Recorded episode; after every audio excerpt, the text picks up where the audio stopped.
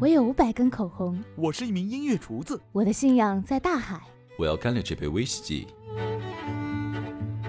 其实生活不该只有理性的工作和感性的床，生活还该有琴棋书画、酒肉和歌。这里是松果君，这里有一万个生活家，将带你一起走进一万种各自精彩的生活。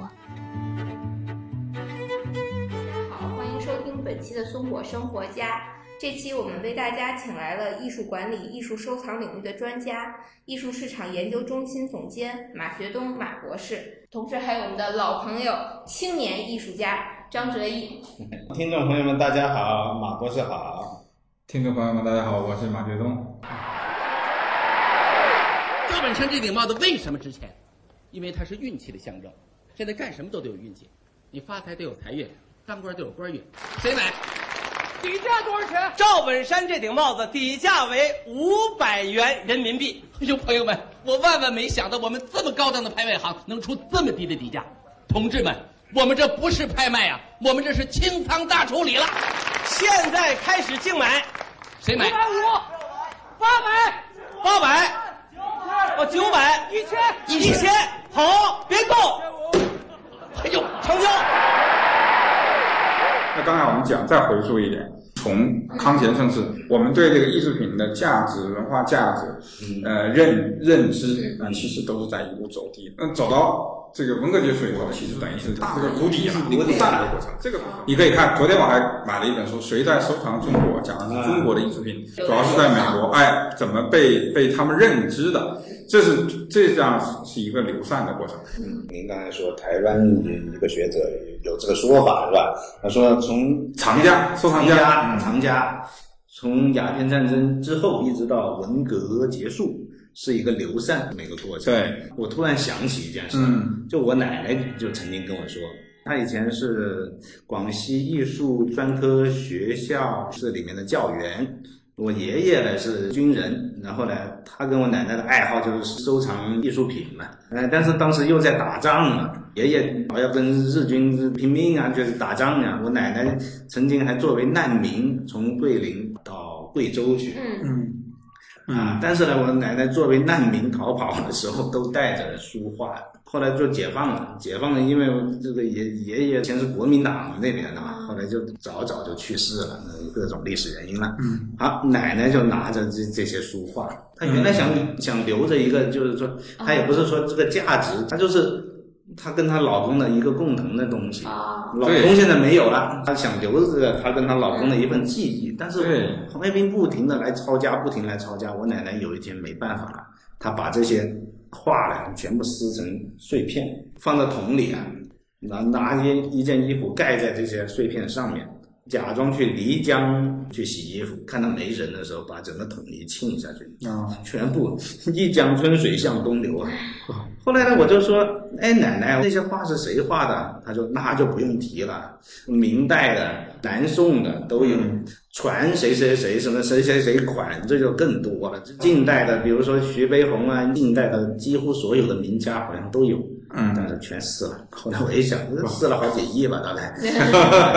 那是现在看来，真是一个，就是说回到刚才的话题，那就是一个流失的时代。呃，文物嘛，也有自己的命，也有自己的。定数对大的时代变化，所以作为这种文化记忆的记忆品，它它也逃脱不了大时代。你想那时候正是在中国遇到大时代的这这这个大所谓大时代，就是人的思想啊，人整个国家的文化呀受到巨大的冲击的这么一个时代。对，所以呢，艺术品市场刚才讲了，还有一个作用。嗯，就是使这些流散的海外的东西，通过市场的方式回流回来。哦，哎，这是艺术品市场更大的一个作用，就是很积极的一面。因为两千零二年中国出台了一个文物保护法，嗯啊，它限制往外流，鼓励回流，等于中国市场的价格高。嗯，那么它在美国纽约，你就拿过来卖吧，哎，就拿回来，拿到中国来卖。那艺术品市场其实它有一个作用，就是把这些文化、我们的记忆嗯品，又重新通过市场方式流回到中国，哦是，这是它更大的一个贡献，而不是说我们简简单单说一买一卖，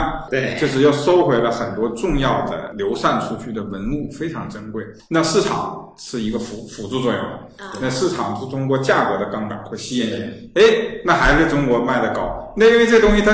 老外。说说白了，拿去没有用，他也看不懂像中国很多书法呀、绘画是啊，的他欣赏不了。那后人他自然而然，可能第一代人还比较欣赏，第二代、第三代可能渐渐他就要把这个东西嗯，还回来。嗯那还回来其实恰恰就是市场作用，把我们东西聚合回来。嗯是的，是的。这个是艺术品市场更重要的地明方白。啊。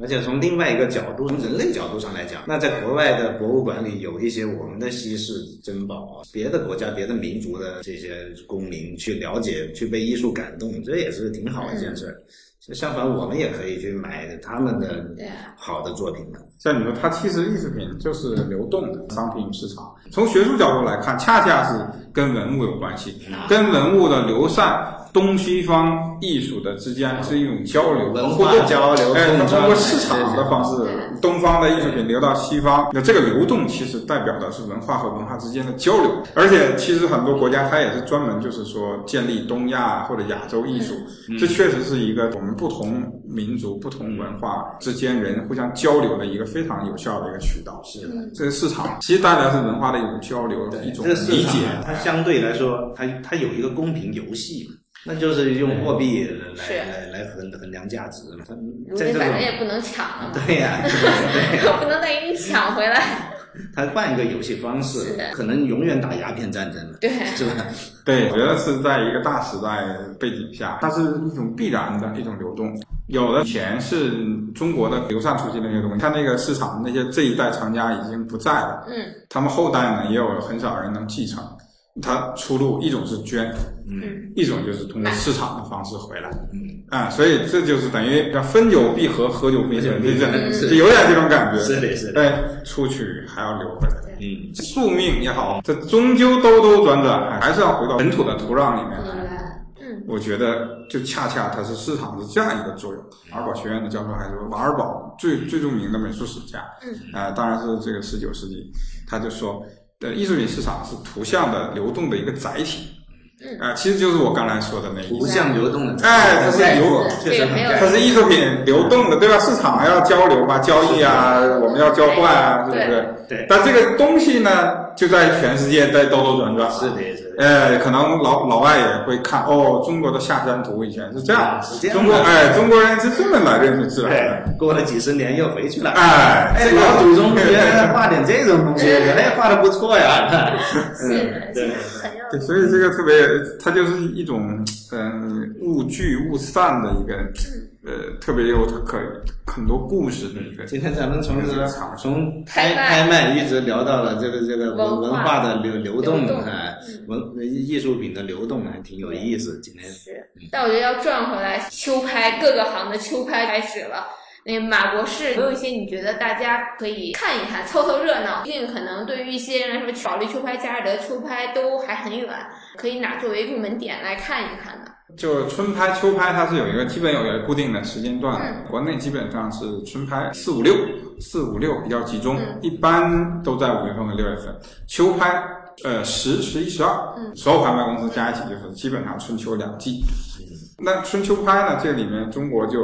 嗯已经比较平稳了，一四、一三、一五年这个都比较平稳。嗯，拍协发布的数据一年。呃，三百多亿吧，挺不少的，但是跟挺不少的。股票市场这个相比，比不了。哦股市一天就是上千、上万亿。对对对对呃所以中国艺术品市场不光是中国，就是全球的，这个有统计才才六百多亿这个欧元，嗯对你算吧，不大。这个不全大球金融市场多大？对对对所以它还是很小的一个市场。嗯，再回头来说，秋拍，中国现在目前的市场呢，它就比较平稳。嗯所以今年呢，我个人觉得这整体行情啊、也不会有大的波澜，而且从今年春拍来看呢，是往回走的这样一个态势。然后拍卖市场呢是两头儿的东西，其实现在热，所以两头儿呢就是最高端的还是很热的。你可以看今年春拍还是有好几件那个过亿的，秋拍呢我觉得还是得有，它是高端的这部分拍品呢啊始终有藏家关注，它会聚集大量的资金，然后有很多人介入这个里面，所以大家一争那个价格就上来了。哎，这肯定我估计还会有嗯钱过亿的还是在这里哎，钱还是在，就是其实这个艺术品市场是个信心市场。啊，啊，就是跟买房子两天一样，买涨不买跌，要牛啊！这个这整个那个 整个市场就上去了。看衰你也没信心，我也没信心，啊对啊嗯我们都不参与，我们就是旁观。这个市场其实就比较温哦和。那现在是一个比较温和，但这个这个时间段啊恰恰是收藏呀，嗯你投资也好，其实是个好机会，因为这个价格其实已经我感觉比高潮的时候至少要下降了百分之二十到三十。啊，所以它的价格很多艺术品的价格它是比较调的比较平稳，就是适于介入的。秋拍里面呢，我觉得嗯，国内的像保利也、嘉德其实都有重磅的东西。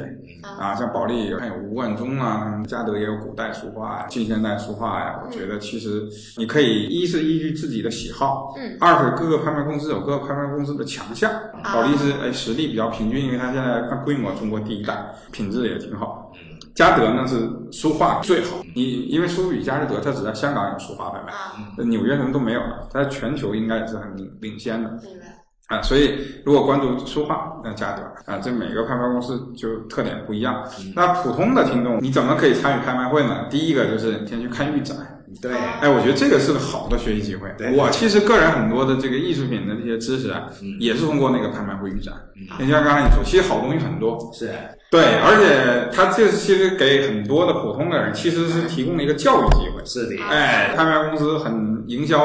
那个能力很强，嗯都会有学术讲座，哦，他会给你讲某一门类，请业内的专家大咖给你讲，比如说你大收家都可以去，哎收藏佛像你怎么来这收个很有藏意，思呃收藏书画你怎么来收藏，什么东西怎么来保存，哎他就很细致，所以它等于是一个教育的过程。普通的观众，如果你想了解，我建议你先去看预展，然后多听听学术讲座，对，然后有实力的买家，我觉得你可以就是循序渐进，关注自己喜欢的一个领域。你比如说，可能很喜欢印章啊，啊，可能很喜欢其他的杂项呀。它不是所有的东西都几千万、上亿的，它其实是很多人是可以从呃拍卖起步。那你要有一定基本了解了，看了一两季拍卖会以后，哎，你也觉得你资金量比较够，那你可以去办这种竞买的牌儿，你可以实地的进行参与。然后呢，这里面要克制自己，就是当然很难，拍卖你很难，非得竞竞争就是，比如说我一开始预算还十万块钱啊，嗯，但是你就不服气 你，长那么丑，你凭什么比我出的高？而对，且不光是这样，在场很多人在拍的时候，你你突然就觉得它的价值就值那么高，啊，对。他们都认那么高，那对我也再举一个吧，又对对价值对，万所所以你就会完完就远远超出你的那个，但是你考虑其实更重要就是你买的时候你出到这个价格，别人有没有可能再卖？对，对，所以它得是循序渐进的。明白，啊，不建议你一下说我就嗯五个亿就过来了，啊不过对对我对先来两幅，对对对对对，那不行，因为这里面刚才还没讲一个重要，你得交佣金呐、这还得跟大伙儿你说平一常下。交佣金，你就你就软了，对吧？呃，交佣金就是拍卖公司的挣钱的渠道，所以它是向卖家收百分之十，国内是固定的，啊、买家呢收百分之十五，所以它一里一外呢要收百分之二十五。这个东西，比如说我们那个落锤价是十万块钱，嗯，它你要这两两方一起交，就要交给他百分之二十五。真不少啊，对对对，所以这个落水价不是最终的成交价，成交价是要加上佣金的，对要加上这百分之十五的佣金，嗯这是成交啊其实价。那个过亿的拍品就连佣金都是很大一笔钱，对呀、你想啊，你一亿那是多少钱？一亿百分之十五，那就是一千五百万呢。对啊，所以拍卖呢，你不能不能随意举牌儿，而且那个有竞价阶梯的，它原则就是二五八十、十二，你就它不是按照这个一万两万那么加，那那那没个头了。对那我们要是这个一个亿的得拍好几天 啊，所以所以它是十二万第一口，嗯第第二口十五万，嗯，第三口十八万，啊第四口二十万，上一百万了，一口价是十万， 啊，一百一十万、一百二十万、一百三十万。明白，上上一千万了，一口价是一百万。按逻辑来讲啊，哎一对一千一、一千二、一千三、一千四，你可不是一口，可不是一万一万块钱一亿零一万，了。对啊，你这个就理解理解。所以我说的意思就是，举牌要慎重，投资要理性，其实跟股市是一样的。对。嗯，那我想问一下，那个你这边，那你作为一个当代艺术家的角度，你是怎么看待拍卖市场？我以前就听说，嗯是吧？青年艺术家不要太早把作品送到拍卖行去嗯，这里面的逻辑我不太清楚。但是我听到十个人这么说，我就觉得这件事靠谱，所以呢，哦我就不太关注拍卖行。但是我又很感兴趣，因为很多很好的古古代书画哎呀，嗯，啊，还有我一些朋友啊，他也送拍呀。对，但是我这人特老实，我的作品一般都是在所谓的一级市场，嗯就是从画廊啊、艺术项目里面卖卖给这个收藏者的。那么可能我到了一定的时候，积累到了一定的程度了。那么我跟这个马博士那么好，他肯定对啊会就会告诉我，哎，哲毅你可以卖 了啊！那一天我就开始考虑这个问题了。就确实让很多人觉得，好像拍卖市场是一个更快的成名场。但其实啊，这个也是一个更容易被淘汰、被人遗忘的市场。 万一然后你一流拍很没面 子嘛，对，就是市场呢是双刃剑。嗯，啊，我们只看到了说某些人哎通过市场成名，一一夜成名，或者是大家都很关注，但实际上其实被市场所淘汰的艺术家也大有人在。嗯呃，因为市场它是其实非常残酷，明白。啊，这种审美趣味呢，其实你不是特别好把握，因为这个东西等于是价值的认定是多数人的一个共识，只是你个人你认为这个艺术品作品好，嗯但我不认为，我们其他人都不认，嗯那这可能就不太成立。嗯当然，当我们一群人都认为张德义画的好，而且是我不认识的人。对，那其实这个就是所谓价值，价值是一啊嗯个大多数群体的一个共识。明白我们达成这个共识以后，那你自然而然就有价值，有价值就不愁没价格。明而且现在大家的趣味和审美品味确实是越来越多元化， 越来越多人。哎，你很难去有一个什么大一统的这种认识和大大家求全。当然，好的艺术家还是会出来，但是他是需要时间去沉沉淀。所以，中国艺术品市场就是在一轮的沉淀过程当中。是的，哎，就像我们前一轮这种酒晃的啊，晃的差不多了，泡沫也都出来了。嗯。那么下一轮怎么才能有新的一波人关可注能？十年以后回回头看，就觉得特别清晰，因为时时间已经帮你归纳出来了这一些规律了。对但是我们处在当下就没这么清晰。是的，对啊，对，其实百万粉丝之后 对，放上去肯定有人哎，买你。说的还真对，是啊那就是你这个真正意思现在是进入到一个消费市场了。嗯，对呃，你真正能有一个消费的基础。以前中国艺术品市场的问题是，大家都奔着投资去了。啊如果是金字塔购买啊高端那部分是收藏，啊，很严肃的收藏。但是我们中国能达到这种级别的量级的并不多，所以中大部分人是混杂的，其实还是要钱收生藏也钱的有，投资也有，还有一部分是纯投资的，啊，但是没有那个消费的基础。现在这几年呢，有消费的基础了。因为它消费跟那个跟收藏的区别在哪里呢？嗯这一点我知道，因为我我的作品有很多是在这个消费市场里面，嗯它就是我喜欢，对，就是喜欢。对，它它能消费得起这我个，其实并不想卖，对我喜欢，我就觉得这个东西我嗯我拥有它，我我很舒服。对，这哦这个是嗯最重要的，我就觉得。你像上上上一次在艺术北京有一个人就问我，哎，你画这个这这这这张画有系列吗？我说我画这张画很慢，一个月一张油画很小，但是我这就是两张一个系列，你能不能把这个清朝几十个皇帝都画了？我我我帮你收。 我我一听这个就是个吵架，嗯他就不是说他他不是说他喜欢，或者说他他愿意收藏，是因为你这个作品的意义，而是说他可以把这个东西当当个东西来把它炒高，他从中、呃对得利。那么我就拒绝我我说我不会这么做的。那好，今天跟马博士聊了这么多，也知道作为看客，其实是我们随时都可以走入拍卖品市场的。对，然后像哲一这样作为艺术家的，还是先把青年熬过 去。现在还是太年轻哎了。呃，还有一今天得到一点就是我们是可以去拍卖场去看展览的。对对对。对，可以看到很多好通作过品这个，对，我们除了在感受积雪的同时，其实在前期可以学到很多东西的。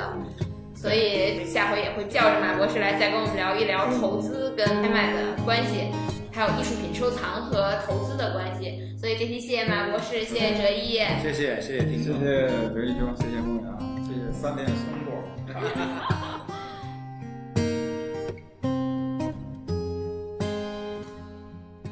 这里是松果生活，这里有 APP、微信和电台，这里每周都会跟生活家一起在喜马拉雅跟您聊天。感谢收听，下期再见。